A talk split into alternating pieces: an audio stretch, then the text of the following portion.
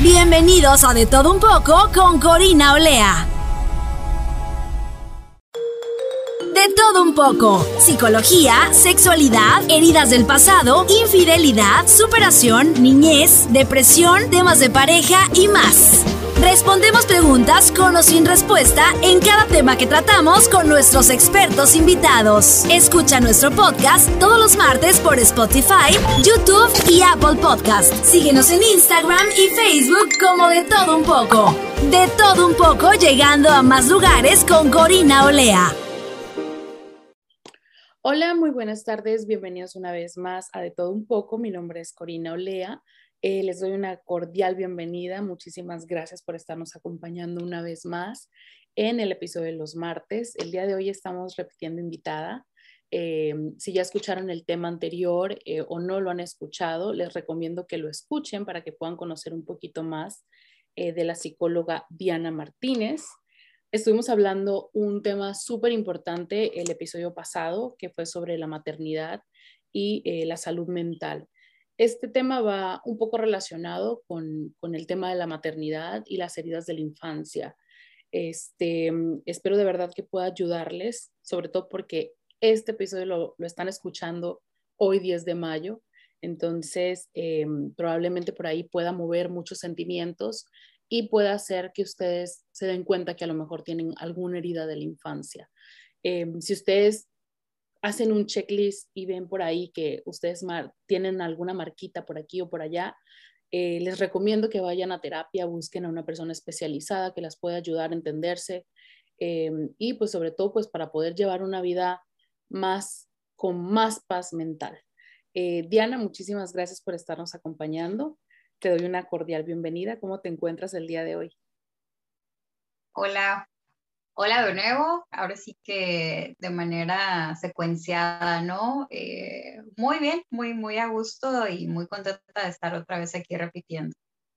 No, yo estoy súper contenta porque el episodio anterior quedó muy bueno y yo sé que eh, aquellas personas que lo, lo escucharon ya, eh, pues probablemente se pudieron identificar con alguna de las preguntas que estuvimos formulando. Entonces yo creo que en este episodio también eh, van a poder encontrar a lo mejor muchas respuestas. O a lo mejor si no tenían preguntas, eh, se van a empezar a generar esas preguntas, ¿no? Eh, me gustaría comenzar, Diana, con una pregunta súper importante. ¿Cuáles son las heridas de la infancia?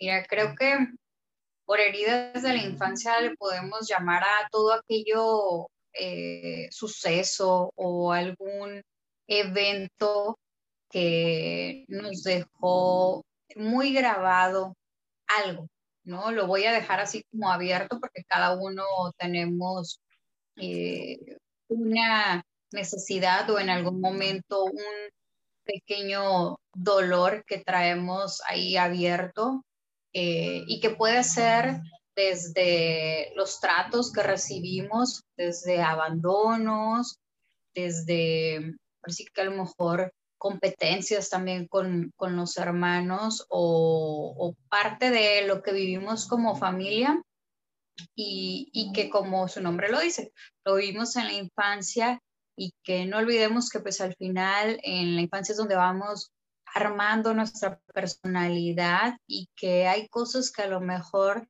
eh, todos de adultos hemos dicho, es que yo me acuerdo que de niño o esto me pasó de niño y nos dejan muy marcados.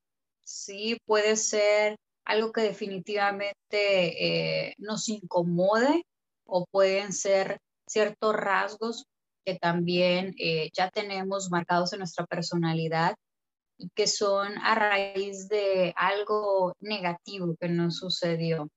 Pero también eh, creo que en algún punto podemos a lo mejor cambiarlo a, a que esa herida nos abra ¿no? A, sanar o nos sabrá a conocer un poquitito más de nosotros, pero principalmente creo que se ve como algo, algo negativo que nos pudo haber sucedido en la infancia. Claro, cuando hablamos de la infancia es de cero meses hasta qué edad? Podemos hablar yo creo que hasta los 12 años, que es donde ya empieza la preadolescencia, eh, y, o viceversa, ¿no? También puede ser un poquitito antes, digo, recordemos que a veces la madurez en los niños eh, es un poco más tardía que en las niñas, varían los periodos que a veces tenemos marcados, pero yo creo que si lo dejamos a los 12 años, es un tiempo ahora sí que al finalizar, no sé, primaria, ¿no? Que sería lo, lo básico, eh, hasta ahí sería nuestra, nuestra infancia, pues yo creo que ahorita a lo mejor ya lo podemos cambiar, ¿no? Porque los niños ya con esta actualidad ya van cambiando mucho sus gustos y, y el cómo a veces ya no los vemos tan niños o tan infantes, eh, pero sí, pueden ser los 12, 10, 12 años. Wow. Em, cuando hablamos, o sea, sabemos que estamos tocando un tema que es como muy amplio, pero lo estamos enfocando en el papel de mamá y cómo puede eh, afectar el desempeño de mamá en los hijos que el día de mañana se van a convertir o ya son adultos. Em, decidí yo hacer este episodio, invitarte a ti, porque yo te había comentado sobre un tren que estaba viendo en las redes sociales por todo esto del Día de las Madres. Sabemos que esa escuela antigua de cómo se nos criaba antes eh, es muy diferente a cómo se están criando a los niños de ahora. Ahora tenemos el modelo de eh, la crianza respetuosa, ¿no? Desde cómo el adulto tiene que ser consciente y le tiene que dar respeto a esa, a esa personita. Y anteriormente siento que la crianza no era de esa forma, o sea, los papás era como, si yo te digo que te calles, en este momento te callas. O muchas veces ni siquiera era como te callas, o sea, por ejemplo, yo recuerdo mi infancia, mi mamá no me pegó, pero mi mamá me tenía súper controlada, o sea, de repente yo a veces me quería como que salir de la raya, yo creo que a muchos nos decían, te estás saliendo de la raya. Entonces mi mamá me miraba y yo sabía que con la mirada ya me estaba diciendo absolutamente todo. Y yo sabía, uy, me van a regañar llegando a la casa, me van a dar una regañada o me van a castigar, qué sé yo. Entonces, como que sí hay un cambio de hace 20, 30 años a cómo se crían los hijos de ahora. Tú como psicóloga y también como mamá, ¿tú notas un cambio? O sea, el cómo tu hijo se está desarrollando y a lo mejor cómo tú te desarrollaste en los primeros años de vida? Sí, mira, a lo mejor igual y no tengo la misma, no te voy a poder hacer la comparación en edad, porque ahorita mi niño está súper pequeño, ¿no? Menos de dos años y no recuerdo esa parte, pero sí, así como tú, era mi papá el que nos volteaba a ver nada más y era todos alineados otra vez, ¿no? O al menos yo era como alineada y no podíamos eh, salirnos así como los demás. A lo mejor veíamos que los primos estaban haciendo el desastre y nosotros queríamos ir y pues no, nosotros teníamos que ser los niños bien portados sentados y pedir permiso o el no estar tan inquietos, ¿no? Como se puede decir, ay, qué niño tan inquieto. Ahorita yo sí veo una gran diferencia en cuanto a, yo utilizo mucho esa palabra o esa frase como de, pues es que son niños, ¿no? Y es que al final no podemos olvidar que el niño es igual a movimiento y él quiere explorar y él quiere conocer y cómo lo va a hacer, pues no sentado como antes nos hacían a nosotros quedarnos ahí hasta que nos dijeran, sí, puedes ir a jugar o hasta que pidiéramos el permiso, ¿no?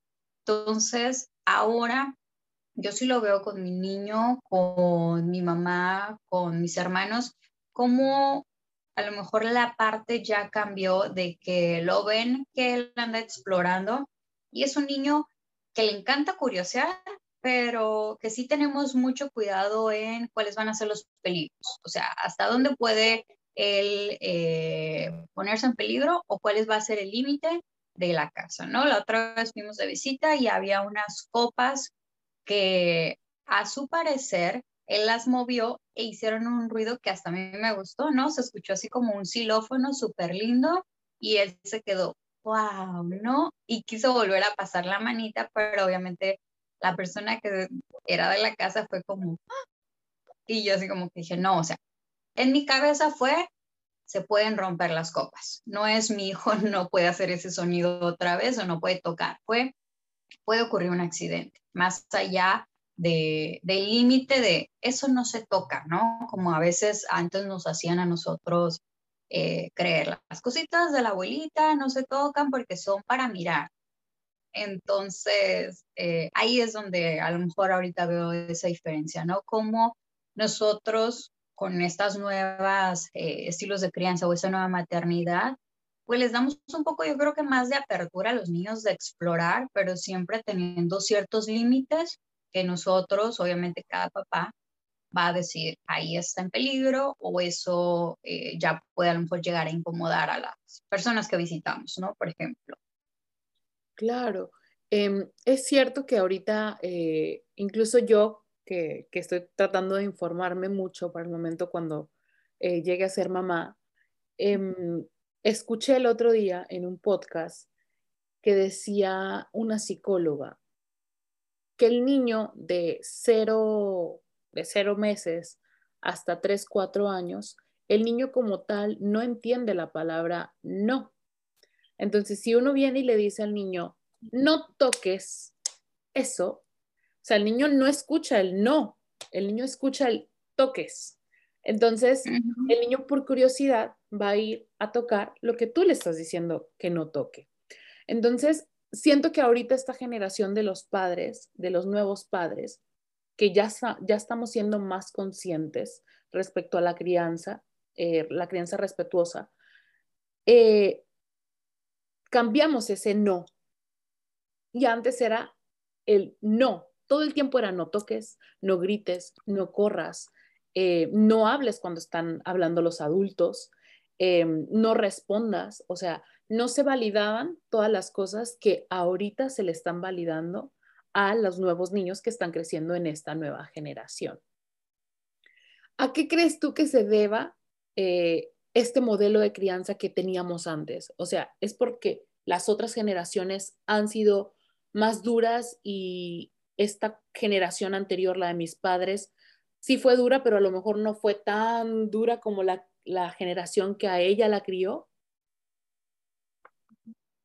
Yo creo que es una cadena, si nos vamos hasta los abuelos, nuestros abuelos, Luego nuestros padres, como dices, ¿no? Ya es a lo mejor un poquito más suave y luego ahora nosotros ya a lo mejor vamos a ser un poco más suaves.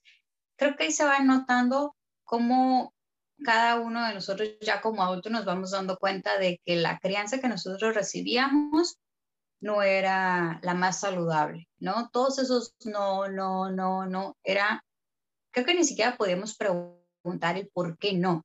Entonces, eh, desde ahí, pues hablamos de una crianza muy autoritaria, ¿no? Como tú lo dices, yo como papá te digo que no y es no. Y hasta esa frase se utilizaba, ¿no? Y no tienes que cuestionarme porque yo soy el papá, yo soy el adulto, yo soy el que sabe, en lugar de ver tu niño que quieres o por qué mi hijo, más allá de eso, me está eh, cuestionando o está queriendo eh, salir corriendo, ¿no? En lugar de quedarse sentado, no sé, en la iglesia, que yo creo que es el, el lugar a veces donde quieren que todos estén sentaditos y pues obviamente un niño aguantar una persona hablando una hora no, no le da su atención y menos a veces si ni siquiera tienes ese interés como adulto realmente, ¿no? Entonces creo que ahí se van viendo las generaciones cada quien qué, qué herida es la que va obteniendo, ¿no? Yo recuerdo, dice, eh, que mi papá me pegaba o yo recuerdo que a mí no me gustaba que me dijeran tal frase. Entonces, creo que eso lo vamos cambiando en cada generación y a lo mejor volvemos a utilizar la frase, ¿no? Nos cuestionamos mucho como papás y decimos, es que yo no voy a hacer eso cuando yo tenga hijos. Y creo que es muy positivo ahorita porque sí vamos dejando muchas cosas que vivimos nosotros como niños y así va para atrás el voltear, ¿no? En las generaciones. que es muy difícil quitarnos de todas las clases que ya tenemos con nuestros papás, ¿no? El que vimos ese no, no, no supermercado, Y obviamente que todavía a veces nos sale, la primera respuesta va a ser no, pero es estarlo trabajando todos los días en lugar de decir el no, es cambiarlo a algo positivo o en lugar de decir no toque las copas es a lo mejor vamos a buscar un juguete que tenga la música, ¿no? O tú tienes uno parecido, mira, vamos. Entonces es cambiar esa idea que es difícil, pero que si realmente tú quieres y hacer ese cambio en la siguiente generación, pues lo vas a trabajar todos los días, ¿no? Eh, esa es la parte que yo veo, ¿no? Es una cadena de voltear hacia atrás y ver cuál es la herida o la incomodidad que a mí me causó que mis papás me pusieran tantos límites o no me dejaran ser realmente y conocer el mundo o lo que yo quería conocer, que ya no lo quiero repetir con la siguiente generación. Sí, cuando hablamos de las heridas de la infancia, yo sé lo que es un apego seguro, pero hay personas que apenas están empezando eh, a meterse en este mundo, ¿no? Yo creo que ya ahorita eh, uno puede ser un poco más consciente. Obviamente uno nunca va a tener la experiencia que puede tener un psicólogo, pero creo que ahorita eh, esta información está más al alcance de uno. O sea, hay libros de cómo eh, la educación para tus hijos, que igual el libro no te va a dar todas las respuestas, porque a lo mejor el libro te dice, no, cuando el niño te haga una pataleta, te haga un berrinche, eh, tú respira. Pero sí, a lo mejor puede ser fácil decir voy a respirar, pero imagínate tú estás respirando en la Walmart cuando hay 20 personas viéndote alrededor y están viendo cómo el niño llora y todo mundo te mira y dices, tú como mamá dices, yo también quisiera ponerme a hacer el berrinche ¿no? Entonces, sí, hay libros, hay podcasts, hay psicólogos, eh, hay todas estas herramientas, pero a veces no es tan fácil ponerlas en práctica. Entonces, la pregunta principal que yo te quería hacer, ¿qué es el apego seguro? O sea, ¿cómo podemos identificar que yo como mamá le estoy dando un apego seguro a mi hijo y esto no le va a crear problemas en un futuro? Mira, primero, ahora sí que el apego seguro lo va a dar la persona que lo críe. Lo vamos a dejar así como el primer cuidador, lo llamamos así. Puede ser mamá, puede ser papá, puede ser abuelo. La persona que esté más tiempo con, el niño es quien le va a dar ese apego seguro. Eh, ¿Y qué va a significar? Es que cuando el niño tenga un problema o cuando haya algo que esté pasando y que sea, ahora sí que para necesidad de recurrir a alguien, saber que va a estar ahí mi cuidador para mí, ¿sí? Ahí hablamos de ese apego. Seguro porque yo sé que si a lo mejor algo me pasó o hice que algo se cayera o demás, voy a poder ir con esta persona y no me va a regañar. ¿sí? Pero todo esto se va a ir eh, construyendo conforme nosotros o el cuidador principal le demos al niño esa confianza de que aquí yo estoy para ti, sea lo que sea, ¿no? Eh, va, lo, primero a lo mejor con lo que podemos eh, tener en, en, mente es la parte donde bebé llora, y yo, mamá, si obviamente soy eh, la que está ahí cerca, voy a estar para ver qué pasa con tu llanto. No te voy a dejar que llores y llores y llores y ya después a ver si te callaste o si no, entonces ya voy. Es primero realmente saber que el niño tiene una necesidad y que se le va a hacer cubierta esa necesidad. Y entonces de ahí es donde vamos a ir trabajando nuestro apego seguro. Eh, hay muchas formas ahorita en las cuales todos ahora sí que estamos tratando de crear a nuestros hijos, que si es que si duermen con nosotros, que si no duermen con nosotros. Así que son muchos dilemas, ¿no?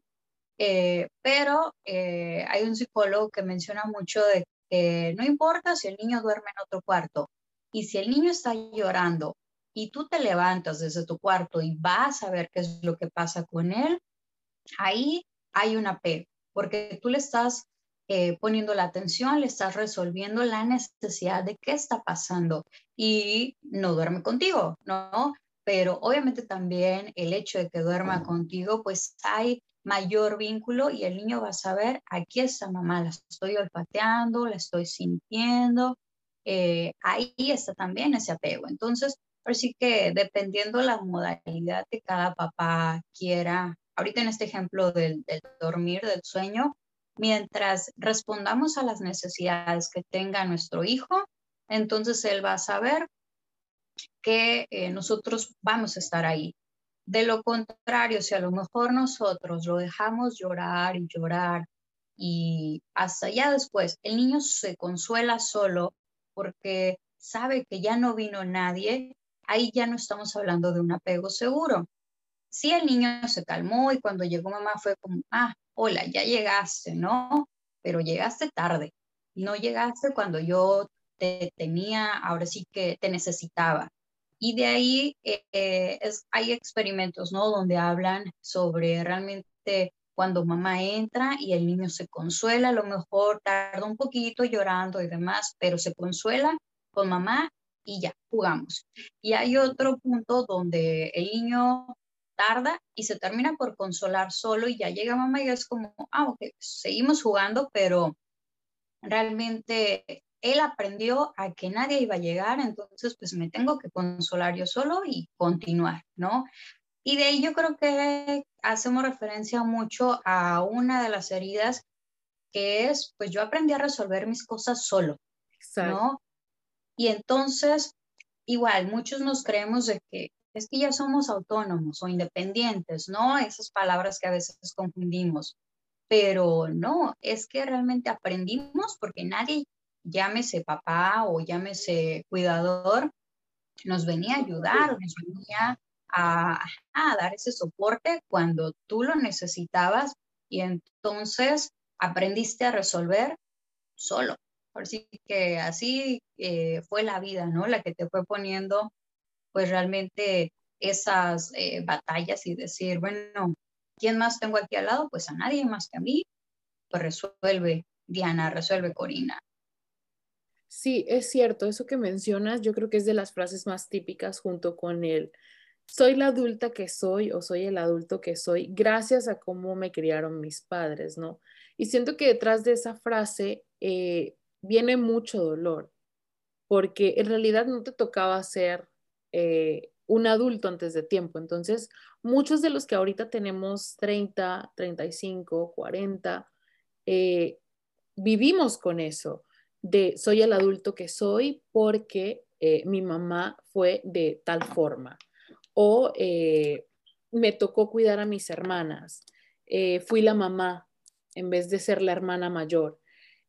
todas esas cosas. Y creo que eso es como que súper común, sobre todo en, en, la, en los países de nosotros, ¿sabes? Que las madres, los padres, y voy a decir las madres porque creo que las madres son las que más se vinculan en, el, en, el, en la educación de los hijos. Entonces, muchas veces las madres, cuando tienen hijos mayores, pues yo creo que la, muchos somos hermanos mayores, yo soy una hermana mayor, y en su momento a mí me tocó ser mamá de mis hermanas. Eh, él ve a recogerlas a la escuela, cuídalas, son tus hermanas, tú eres la mayor, si les pasa algo es, es, tu culpa. Entonces, todas estas cosas uno va creciendo y de alguna forma te van quitando eh, etapas que a lo mejor te correspondía vivir en ese momento y te dan etapas que no te correspondía vivir en ese momento. Sí, y entonces ahí es donde hablamos de, es esto yo ya lo viví y ya ahorita como adulto, por ejemplo, la maternidad, ¿no?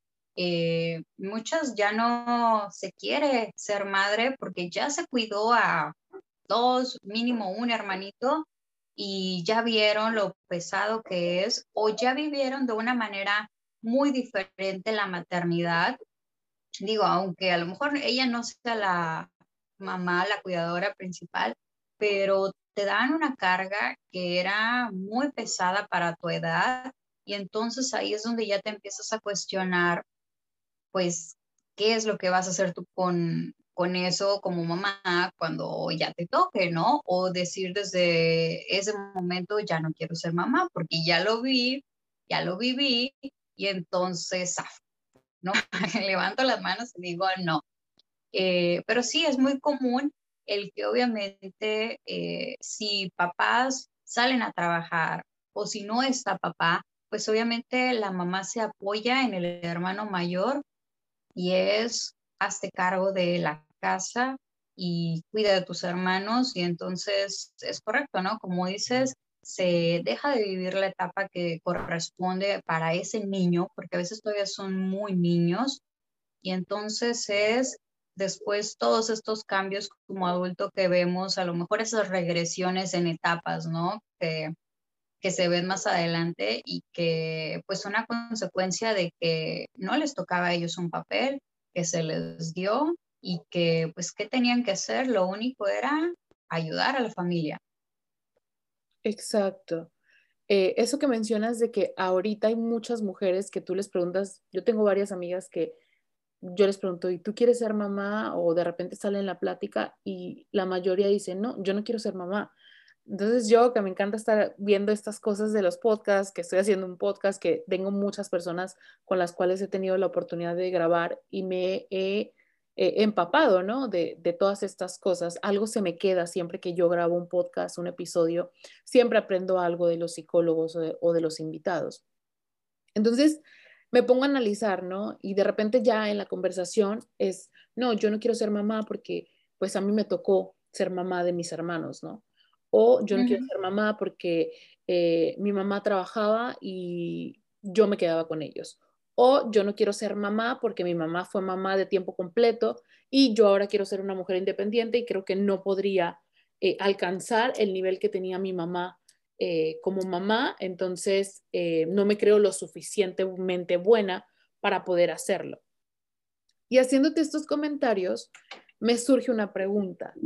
Cuando hay un apego seguro, o sea, que la mamá estuvo súper bien, ¿no?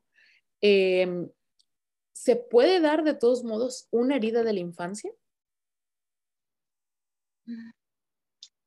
Creo que puede haber heridas sin que realmente tenga que ver 100% responsabilidad de mamá. Si lo dejamos como en esa parte para también no culpabilizar a mamá de todo, ¿no? Porque aquí, eh, pues, ¿dónde queda el papel de papá y dónde queda el papel de la sociedad, ¿no? Que hablábamos el, episodio pasado, ¿no? De, de la maternidad y del papel que se nos da a las madres para estar al 100% ahí y que a lo mejor habrás leído, ¿no? Que dicen, bueno, que trabaje como si no tuviera hijos, pero que a la vez cuide a sus hijos como si no, tuviera trabajo. Ajá.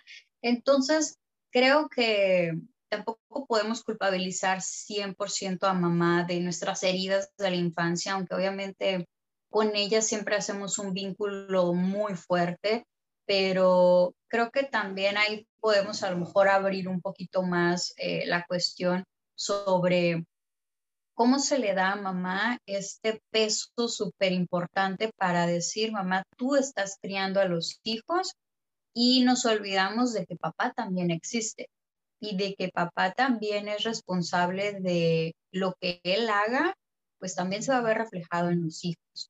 Entonces, eh, me voy a enfocar un poquito en lo que tú dices sobre que mamá quiere salir, quiere trabajar o quiere hacer. Creo que ahí ellas están también en su derecho de hacer su vida profesional o su vida social, porque ahora sí que no podemos eh, enfocarnos solamente en la maternidad. Hay mamás que obviamente ellas deciden estar en casa y solo ser mamás y no trabajadoras, pero creo que también el decir, bueno, mamá, ese va a ser, esa va a ser la regla o la vara con la que vamos a medir a todas las mamás y las que trabajan, pues están dando un extra y están cumpliendo con su trabajo, bien, son súper mamás todavía, ¿no? Creo que eh, ahí es donde empieza otra vez la pelea entre todas las mamás de es que yo trabajo, no es que yo me quedo en casa. Entonces son muchas cuestiones que obviamente tenemos que revisar y, y dejar en claro realmente que cada mamá va a tener una necesidad y va a tener una forma en la que ella va a querer vivir su maternidad y que todas, creo que al igual que como la crianza y toda esta educación que estamos hablando de atrás, está cambiando y, todos los modelos de madre están cambiando. Em, Diana, como te había comentado, eh, creo que existe una expectativa, una expectativa muy alta, ¿no? Con las mamás eh, de antes y con las mamás de ahora. Eh, creo que esto viene mucho también de que anteriormente las mamás, muchas de las que ahorita tienen 40, 50, 60 años, la mayoría se dedicaba a cuidar solamente a sus hijos y eran muy pocas las que decían voy a ser mamá y voy a trabajar. Entonces, eh, yo sí tengo personas, amigas que de repente he escuchado que me dicen, no, yo no quiero ser mamá porque mi mamá fue mamá de tiempo completo y yo no puedo ser mamá de tiempo completo y no me siento con la capacidad o hay como esta competencia, eh, esta, ¿cómo se podría decir? Eh, el compararse, ¿no? Con la mamá perfecta porque se, se le encasilla a las madres que si se quedan en casa son mamás perfectas y las que no se quedan en casa muchas veces tienen este conflicto de que ¿por qué no te estás quedando a cuidar a tus hijos? Sí, creo que la imagen de, la mamá, ¿no? Lo vamos a dejar así, ya ni siquiera le agregamos el perfecta porque eso ya es otra batalla, ¿no?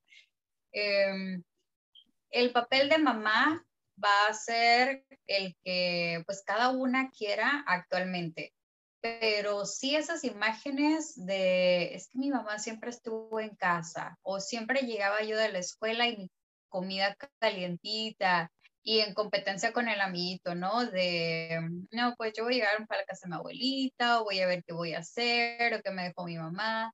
Entonces, todo eso creo que pone a competir a las mamás actualmente para saber qué modelo es el que vamos a querer seguir, ¿no? Si es el de que actualmente nosotras somos profesionistas, somos más trabajadoras y queremos seguir con eso después de dar a luz eh, o después de ciertos años también, ¿no? No nada más en paso la cuarentena y ya vamos a trabajar. Podemos a lo mejor quedarnos algunas un tiempo en casa y después ya retomarlo. O hay quienes dicen, bueno, yo por el momento ya, mi profesión, a lo mejor ya trabajé o no me gustaba tanto y mejor prefiero quedarme en casa. Creo que el modelo que nosotros vemos en casa también va a ser un reflejo para saber eh, cómo vamos a querer ser de mamás o viceversa. A lo mejor ese reflejo también va a ser que ya no quiero ser mamá, porque entonces es una batalla estar con trabajo, con casa, con comida, con todo y, resulta que ya no me gusta, ¿no? Esa parte. Ser hijo me agrada, pero ser mamá, no. Entonces, pues esa, esa competencia, ¿no? De qué vamos a hacer. Vamos a estar a la par con esas mamás trabajadoras porque se supone que ese es el estándar actualmente, ¿no? De una sociedad con economía y con crecimiento y mamá, tú tienes que estar también en ese mismo estándar como lo decíamos, ¿no? Eh, mamá tiene que trabajar como si no tuviera hijos, pero también se juzga que mamá eh, no trabaje. Sí, mamá tiene que trabajar como si no tuviera hijos y tiene que atender a los hijos como si no trabajara, ¿no? Entonces, desde ahí, pues otra vez, ¿no? Sociedad, ¿qué es lo que me vas a pedir actualmente? A lo mejor antes era visto bien que mamá se quedara en la casa y era así el eslogan de la mamá perfecta o de la mujer perfecta. Mujer que se queda en la casa con hijos a de comer y ahora pues no, ahora las cosas están cambiando y también el papel de mamá. Claro. Em, entonces, estas, estas comparaciones, Diana, también se podrían catalogar como heridas de la infancia. Creo que se pueden ver ciertas heridas, por ejemplo, cuando cuestionamos de que mamá no estaba en casa y que nosotros pues como te decía, ¿no? El competir contra el amiguito que su mamá siempre estaba en casa, que le ayudaba con las tareas y le tenía la comida preparada y había con quién jugar. Entonces, hay una herida que decimos, es que mamá, yo te necesitaba. No estuviste en las firmas de boletas, no estuviste en los festivales, porque pues obviamente no, no en todos los trabajos se les permite a las mamás el faltar, sino es a lo mejor por alguna causa de fuerza super mayor, ¿no? Que es tu hijo se accidentó o tienes que ir al médico tú, pero para un festival del Día de las Madres, mm, no, no te voy a dar permiso, ¿no? O para firma de boletos no puede ir otra persona. Y yo lo recuerdo mucho porque a veces así le decían a mi mamá, ¿no? Pero mi mamá decía, es que yo quiero ir. Entonces, eh, pues también ahí va a estar la parte del, del, papel del trabajo. Y las heridas, pues obviamente es ese niño que su mamá no estaba en el festival, ese que faltaba a lo mejor algún evento deportivo o que simplemente no estaba en las tardes para hacer su comida, para ayudarle con su tarea. Y entonces es, ¿dónde está mi mamá? Y no entendemos, yo creo que de niños, que es, pues hay necesidades económicas o hay otras cuestiones que se tienen que cubrir y que lo único que yo veo es, mamá, te necesito conmigo.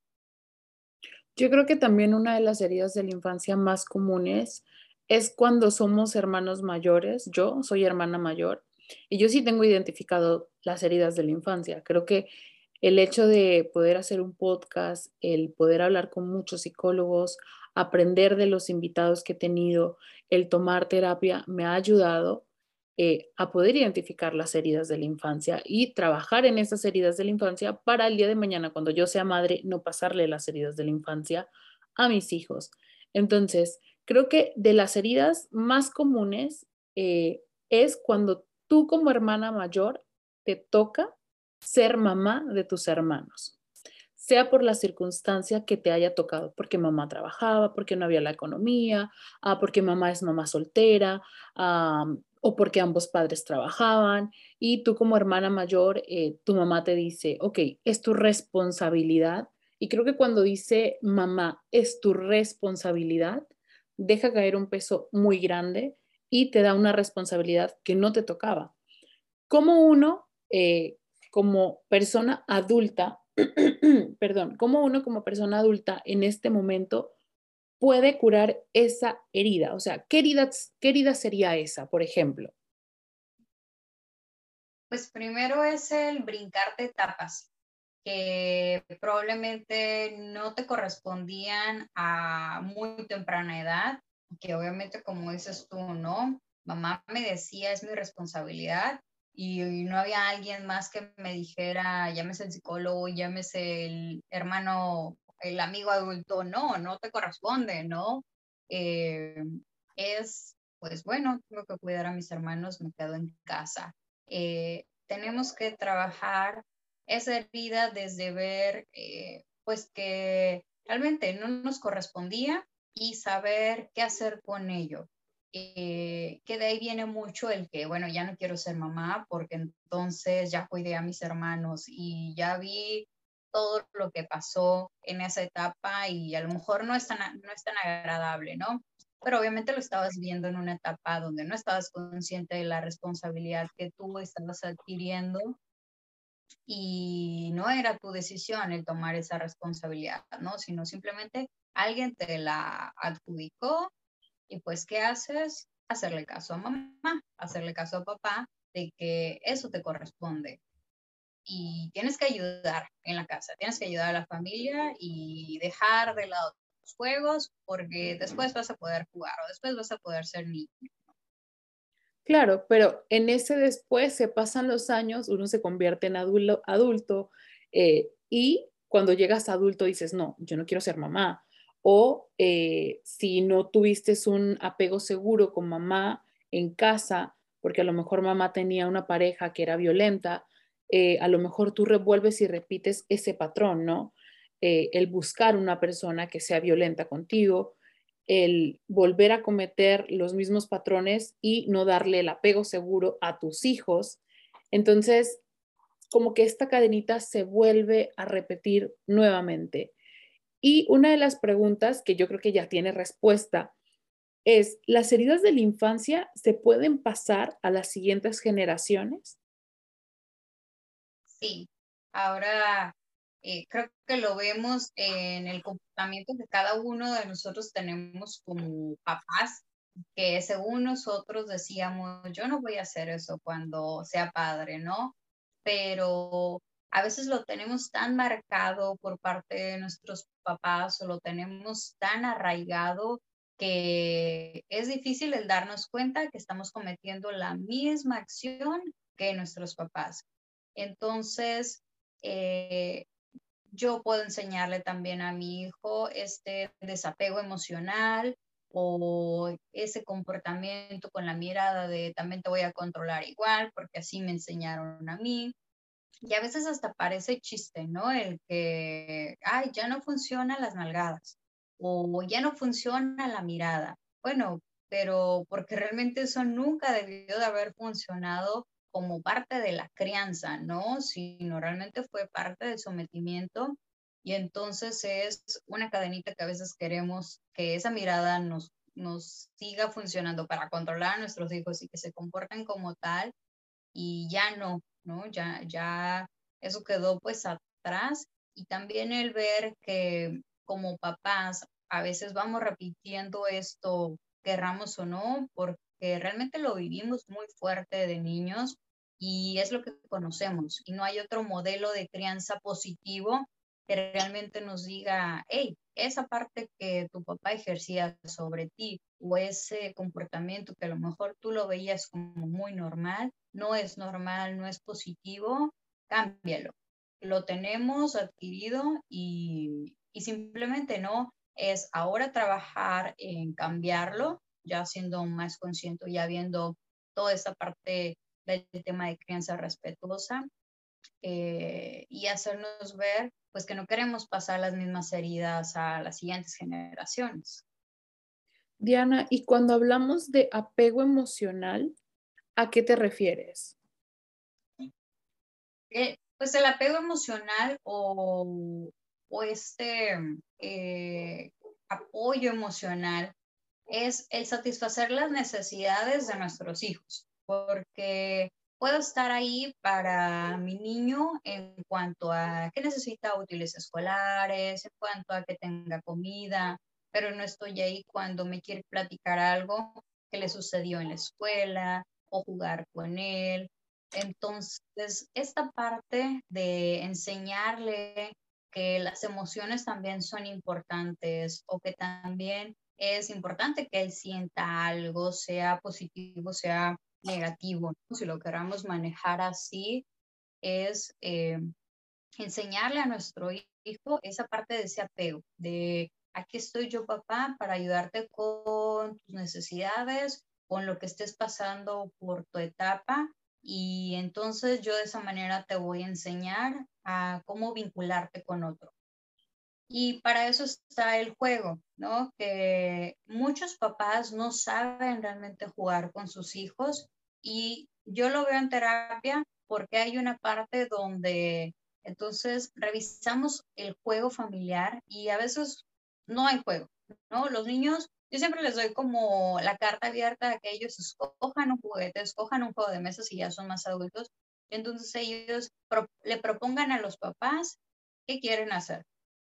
Entonces, a la hora que ya dejamos que el niño nos diga, ok, yo quiero jugar a esto, eh, revisamos que los papás están como muy acartonados o que no saben jugar o que no se sienten cómodos jugando. Y entonces, desde ahí también estamos revisando esta parte emocional donde lo primero que necesitamos hacer con nuestros hijos, pues es el ver el juego como una herramienta donde el niño se está comunicando y donde me va a decir es lo que está pasando por su cabeza, por sus sentimientos a través del juego. No me lo va a decir en una carta, no me lo va a decir así verbalizándome. Eh, papá, ¿sabes qué? Me duele que me mires así o no me gusta que me controles así. Pero en el juego a lo mejor, papá, eh, tú vas a hacer este, ¿no? el monstruo del que tenemos que escapar y lo transforma, ¿no? En esa parte. Entonces, papá creo que se puede dar cuenta de cómo está jugando su niño y entonces también él ahí a través del juego es llegarle al niño a, aquí estoy, ¿no? A ver, pues ok, sí, yo voy a ser un monstruo, pero entonces el monstruo eh, no va a comer, ahora va a dar besitos, o ahora va a corretear y va a andar eh, jugando y recolectando flores, ¿no? Y no deja de ser un monstruo, pero ese monstruo está cambiando ciertas acciones. Entonces es como ese choque de, oh, mi papá entonces sí sabe jugar, porque muchas veces es lo que a veces se llevan de la terapia de, ay papá, nunca te habías soltado o nunca habías jugado así conmigo. Entonces es, creo que un papel muy importante también para trabajar las heridas con los niños, el observar cómo juegan. Diana, y por ejemplo, eh, pues el tema que estamos haciendo, lo estamos haciendo referente a las mamás por las fechas, ¿no? Y creo que en nuestros países la mamá cumple un papel muy importante. Tan importante, tan así, que yo he conocido familias eh, que dicen, ok, mi mamá no me dio, no con las palabras del apego seguro, pero mi mamá no me cuidó, ah, mi mamá dejó que me abusaran, eh, mi mamá me abandonó, eh, tantas historias que podemos ver, ¿no? Llámese en redes sociales, llámense porque salen en las noticias, llámense porque alguien nos la dijo o llámense porque alguien muy cercano lo vivió. Entonces, se le tiene a la mamá en un concepto prácticamente casi, casi sagrado. Y cuando un hijo decide decir, ok, voy a cortar este vínculo porque mamá no me hace bien o papá no me hace bien, muchas veces la sociedad te ve mal y te juzga. Y puedes escuchar comentarios como, es tu madre, te dio la vida, eh, tú tienes que cuidarla cuando sea eh, adulta, cuando sea que esté en la tercera edad, o eh, si es una mamá que está enferma y no puede trabajar, tú tienes que comprar los medicamentos, tú tienes que cuidarla, etcétera. Se le obliga al hijo que cumpla un papel con mamá cuando mamá no cumplió el papel de, proteger a su hijo cuando era un, niño prácticamente. ¿Qué podemos hacer cuando estamos teniendo este tipo de, de relación? Creo que es importante primero revisar lo que dices, ¿no? A mamá se le tiene un concepto muy alto de una figura sagrada y obviamente, ¿no? Si nos vamos hasta la literatura y demás, así se ve a la mamá pero creo que actualmente nos podemos dar cuenta de que mamá no es así, mamá comete errores y mamá también tiene un entorno que a lo mejor no fue el mejor para el que ella se desarrollara y va a ir creciendo ella también con sus propias heridas y entonces va a ser una mamá que va a estar luchando con ser una mamá ya sea presente o simplemente una mamá para sus hijos, pero también va a estar luchando sus propias batallas. Entonces, está la parte donde se nos dice, ¿no? Como hijos es, yo te di la vida y ahora parece que tú me tienes que pagar. Y hay muchas veces donde los hijos también lo decimos y es, es que yo no te pedí nacer, pues yo no te pedí eso, llámese el sacrificio que mamá haya hecho, que nos esté eh, restregando, ¿no? Si podemos utilizar esa palabra fuerte, es revisar hasta dónde nosotros como hijos también vamos a querer aceptar ese paquete de mamá, yo te voy a cuidar en tus últimos años o en tu jubilación, donde ya a lo mejor tú no tienes las eh, mismas capacidades físicas para trabajar, ahora yo te voy a dar ese soporte, ¿no? Eh, creo que como adultos, uno, no tenemos la capacidad ni, ni realmente la historia de decir voy a guardar para mi jubilación, para mi cuidado. ¿Por qué? Porque obviamente va a haber alguien que va a ver por mí, llámese mis hijos, llámese mi esposo, o ya veremos, ¿no? Lo dejamos a manos de alguien más. Eh, entonces, creo que como hijo también es muy importante el saber si voy a tomar ese papel y si no lo voy a tomar, que también estoy en todo mi derecho, ¿no? Porque uno, mamá decidió ser mamá porque ella así lo quiso, no porque el hijo lo pidió y a veces tampoco los hijos nos piden, haz este sacrificio. Eh, lo hacemos otra vez los padres porque así lo queremos hacer. Y creo que es muy importante el remarcar eso, que cuando nosotros hagamos algo por nuestros hijos, le damos ese por, porque entonces ya va adjudicada una supercarga para el hijo de, en algún momento esto va a tener un ticket de, de regreso, si no lo hago para ti, porque a mí me nace y porque yo lo quiero dar. Y entonces, si tú me das en algún momento algo de regreso, llámese económicamente cuando ya yo no puedo, ya seas adulto, yo a lo mejor también te lo voy a agradecer, así como tú de niño a lo mejor me lo agradeciste con un beso, con un abrazo, pero que si no queremos ser esos hijos que van a tener viviendo a sus mamás con ellos de adultos, pues también los entendamos y no los juzguemos, ¿no? Porque se me venía en la mente cuando estabas eh, cuestionando la situación, todos estos centros de, eh, para ancianos, ¿no?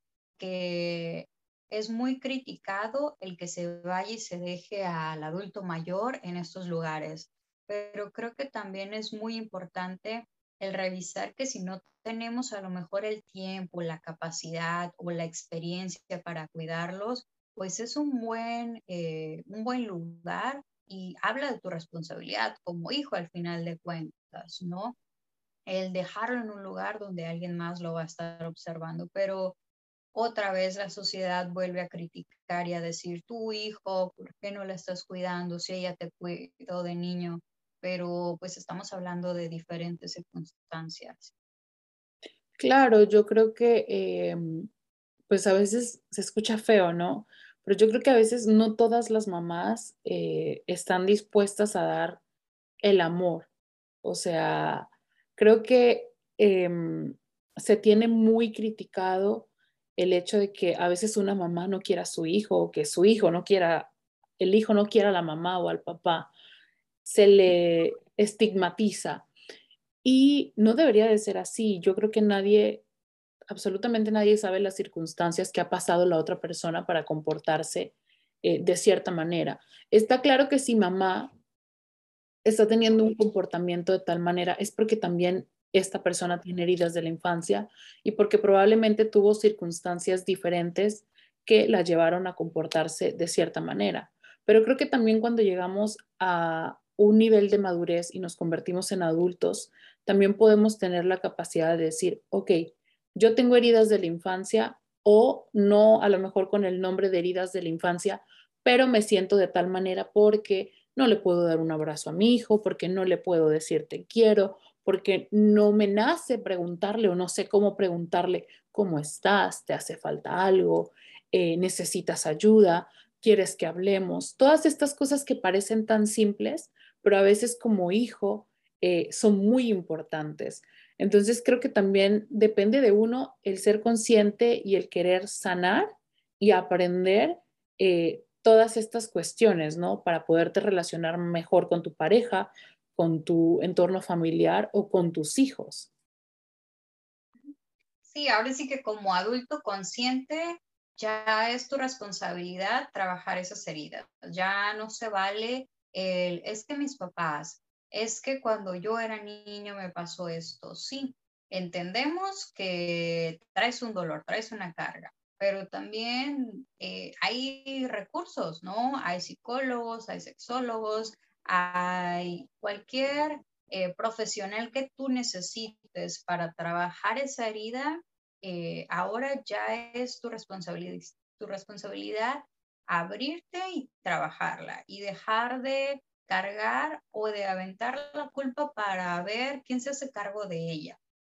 Sí, el decir, eh, yo me estoy dando cuenta que tengo una mala relación con mi pareja, pero estoy observando que es la misma a lo mejor eh, pareja que, o la misma forma en la que mis papás se comunicaban, o eh, con mis hijos. Estoy viendo que yo no me abro tanto con ellos y mi mamá resulta que pues tampoco se abría mucho conmigo. Entonces, sí hay un aprendizaje que ya vamos adquiriendo, como lo hablábamos ahorita, y que nos queda trabajarlo, ¿no? Si nos estamos dando cuenta que hay algo que nos está incomodando, nos está lastimando con las relaciones actuales que tenemos o con nuestra maternidad, paternidad actualmente.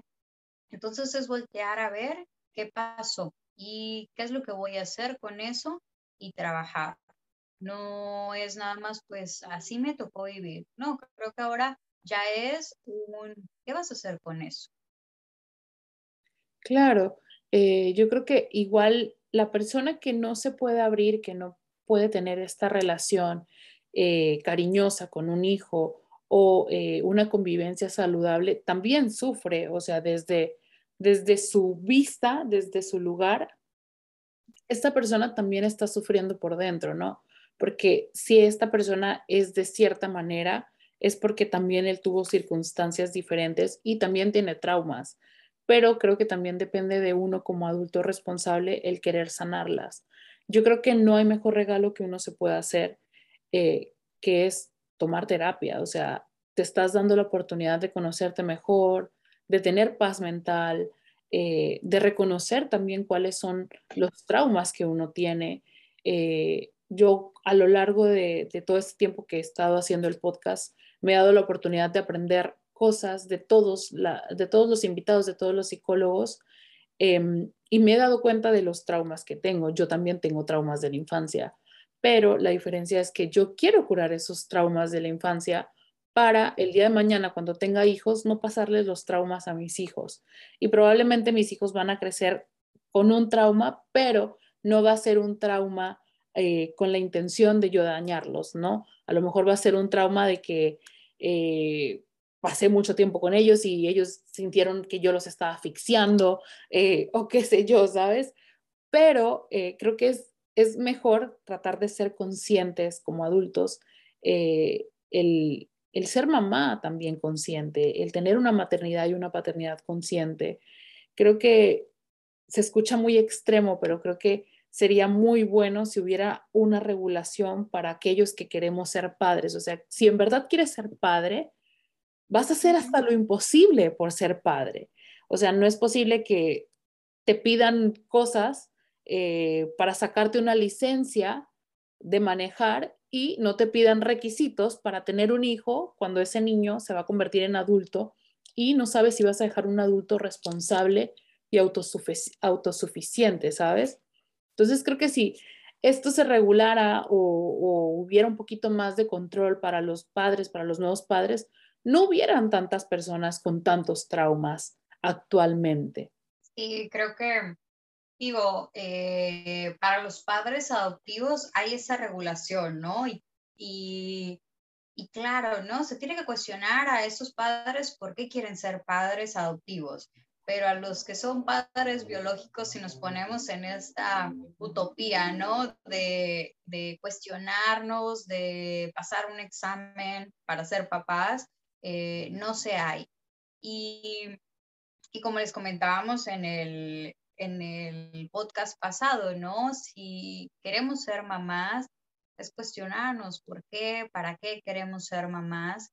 Y creo que ahorita también una de las partes que se está trabajando mucho o como bandera de acudir a terapia es sanar nuestras heridas para entonces tener hijos sanos y saber qué es lo que me está a mí flaqueando para entonces yo trabajar en eso y no repetir ese patrón o no pasarle esa cadenita a mi hijo, donde ahora tú vas a ser el que vas a eh, llevar esa mirada controladora, ¿no? Porque así me la pasaron a mí y viceversa. Entonces es revisarnos y revisar eh, realmente ¿para qué es esa paternidad?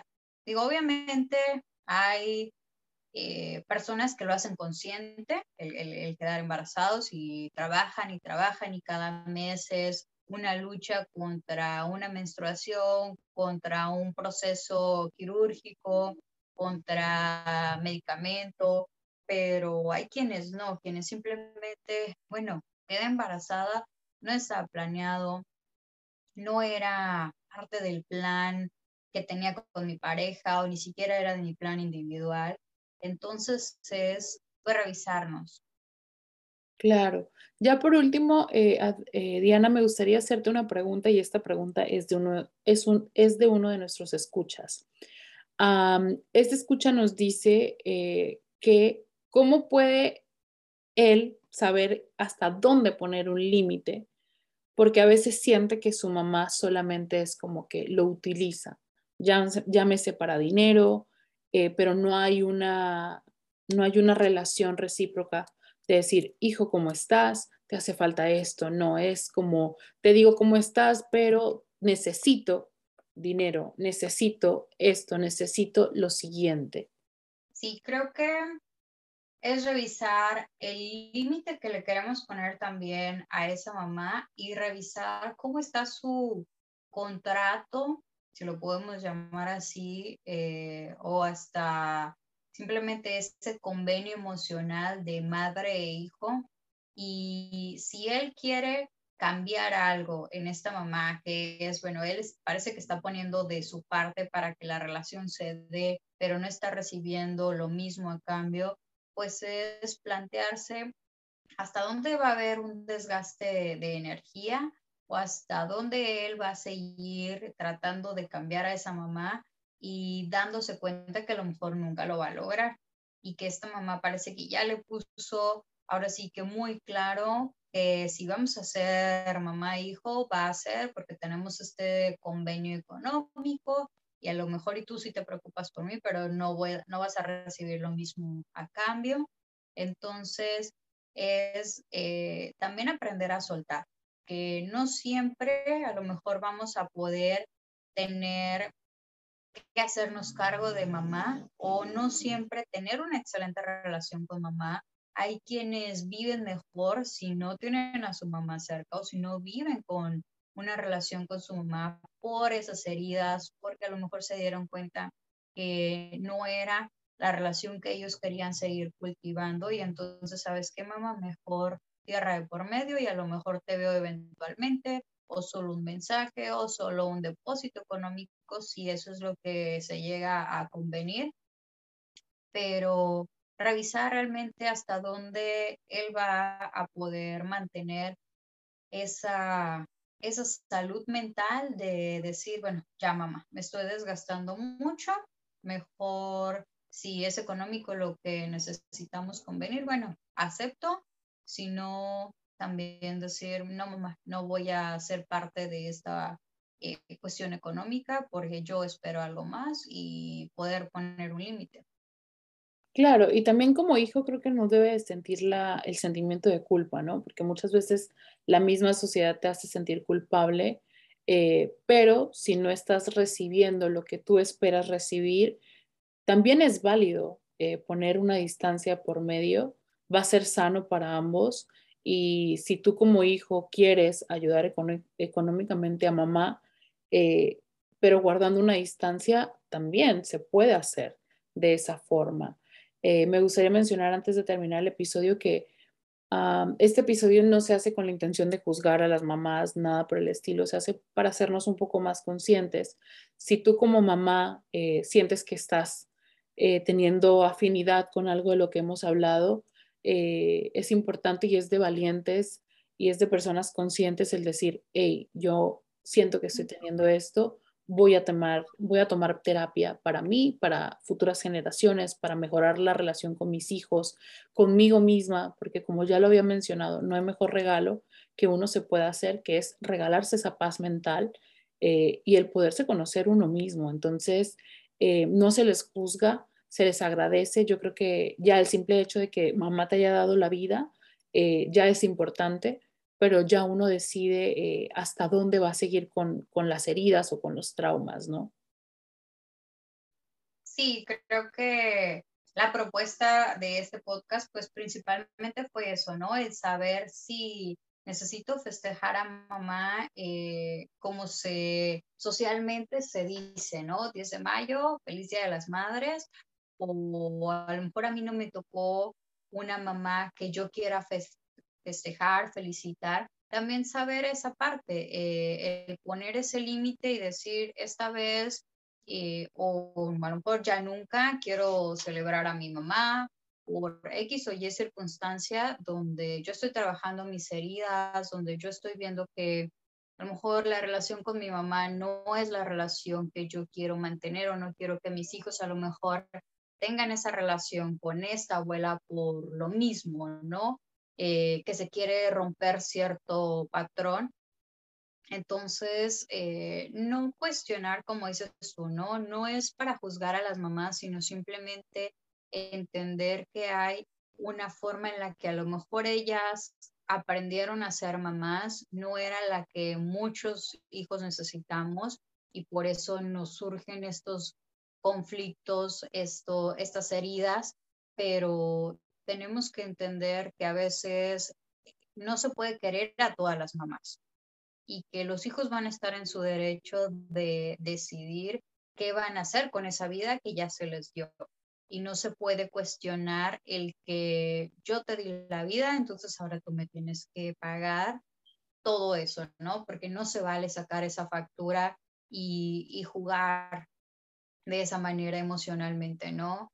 Eh, como también creo que las mamás no se merecen a veces los tratos que los hijos tengan porque no hay una resolución con esos conflictos. Entonces, mamá, te voy a hacer pagar todo lo que yo viví cuando era niño ahora, que ya soy adulto y lo hago consciente. Entonces, creo que también mamás eh, aprendan a ponerle límites a sus hijos adultos también y que sí son sus hijos y siempre van a ser sus hijos, pero si no son hijos que realmente aporten y que sean eh, de salud para ellas ahorita en la edad que ellas tengan, creo que también es aprender a soltar, ¿no? De los dos lados, aprender a soltar a lo mejor a una mamá que no es la mamá que yo quiero o, mi mamá idealizada eh, y tampoco mantener a mi hijo conmigo porque solo es mi hijo, ¿no?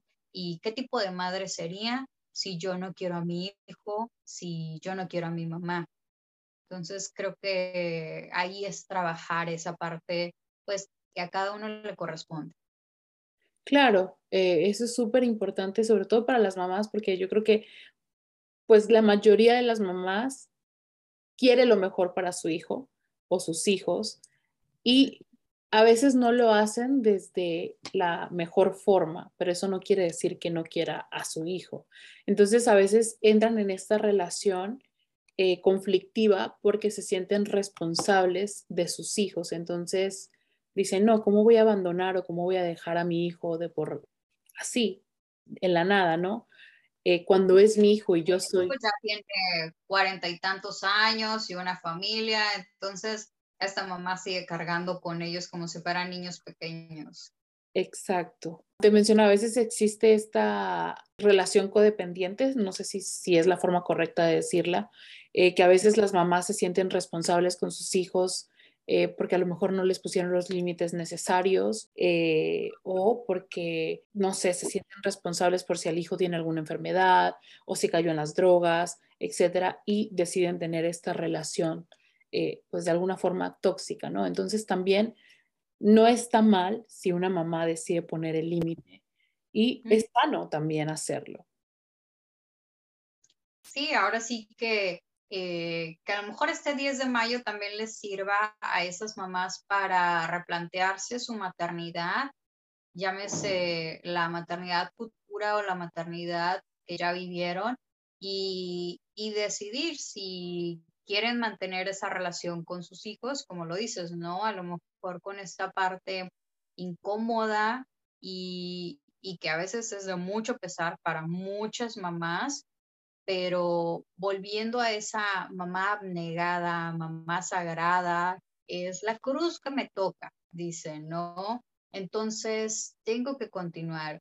o viceversa. A veces de parte del hijo también es, eh, tengo que festejar a mi mamá porque si no ven la foto de Facebook ahí celebrando a mi mamá el 10 de mayo, eh, pues es que no la festejé o no la quiero tanto como a lo mejor yo digo, ¿no? A veces a lo mejor el festejo puede ser más discreto o a la medida que cada uno eh, quiera, o si no quiere festejar, pues también que a lo mejor no esté siendo parte de esta eh, eh, de este bombardeo comercial de decir este festejo es en grande y es porque mamá es la más importante y, y, mamá sí se siente y a lo mejor mamá se queda con las ganas de no me llamaron, no me dieron o no recibí lo que yo esperaba. Claro, es también importante saber que el amor no se compra, o sea, de verdad, si tú como mamá estás haciendo un, un apego seguro, estás dando, estás dando todo lo que tú puedes dar, tu hijo no se va a ver, tú no te vas a ver en la necesidad de pedirle a tu hijo, regálame flores, eh, llévame a cenar, cuídame cuando ya esté en la tercera edad. O sea, en verdad, si como mamá estás haciendo las cosas bien, tu hijo lo va a hacer y lo va a hacer con todo el amor y todo el cariño del mundo. Sí, y creo que ya para cerrar, eh, una frase que me dijeron a mí cuando recién me convertí en mamá es que uno no es hijo hasta que no es padre. Entonces, eh, sí uno se da cuenta de muchas cosas como papá, aprendiendo uno algo y como hijo más, porque te vas reflejando en tus padres el decir, eh, hicieron esto o mi mamá a lo mejor estaba con sus propias batallas y aún así fue una mamá presente o por eso es que mi mamá no era una mamá presente entonces creo que como hijos adultos y conscientes ya nos toca realmente valorar la situación que nuestros papás vivían y saber que a lo mejor ellos fueron parte también de las circunstancias, parte de su crianza, de la época y de los padres que a ellos les tocaron y que a lo mejor ahora a mí ya me toca una época diferente, con una eh, información diferente. Entonces también entender y tratar a lo mejor de resolver eso con nuestros papás o de manera individual, como lo veíamos ahorita, eh, el decir acudir cada quien a terapia eh, y revisar si realmente yo puedo hacer algo y a lo mejor aportarle también algo a mi mamá. Y trabajar en un perdón colectivo o un perdón eh, de mamá e hijo y sanar ese vínculo y continuar y que a lo mejor la relación sea mucho mejor. Eh, y si no se puede, pues también simplemente entender que nuestros papás hacían lo mejor que podían con los recursos que tenían y con el modelo de crianza que ellos estaban viviendo. Y, y, nosotros pues ahora estamos en otra época, en otro modelo de crianza con otras batallas que nosotros también nos vamos a, ver enfrentado y que a lo mejor nuestros hijos también nos van a llegar a cuestionar en algún momento. Claro. Diana, muchísimas, muchísimas gracias. Me encantó haber hablado contigo. Espero que de verdad las mamás que nos escuchen eh, les ayude, les ayude a poderse entender un poquito mejor y, y sobre todo que quieran tomar terapia.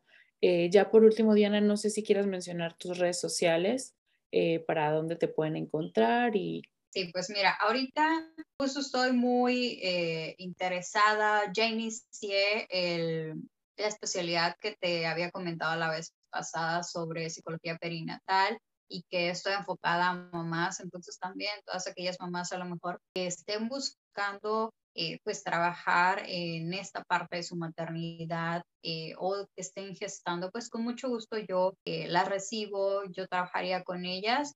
Y si no, que busquen también a cualquier psicólogo principalmente, ¿no? Que se sientan ellas cómodas. Y a mí me encuentran pues a través de Facebook o de Instagram como psicóloga Diana Martínez y eh, a través de aquí pues también la información no va a estar va a estar a la mano un mensaje o cualquier duda con gusto eh, estamos para apoyarlas y que celebren pues su 10 de mayo también eh, las mamás como ellas quieran celebrarlo también porque no no es, es su día y no esperar a veces a que el hijo las vaya a sacar a comer. Si a lo mejor el hijo no se aparece, pero ellas quieren festejar y celebrar su maternidad, pues al final es de cada una. Es válido.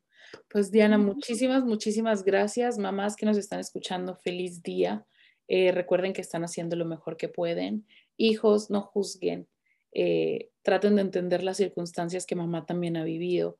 Eh, es importante que vayan a terapia para que ustedes no vuelvan a repetir el patrón. Y ya por último, no regalen licuadoras, ni sartenes, ni nada. Nos estamos despidiendo, que tengan un bonito día, nos vemos el próximo martes. Hasta luego. Esto fue De Todo Un poco. Nos escuchamos en el próximo podcast. De Todo Un poco con Corina Olea.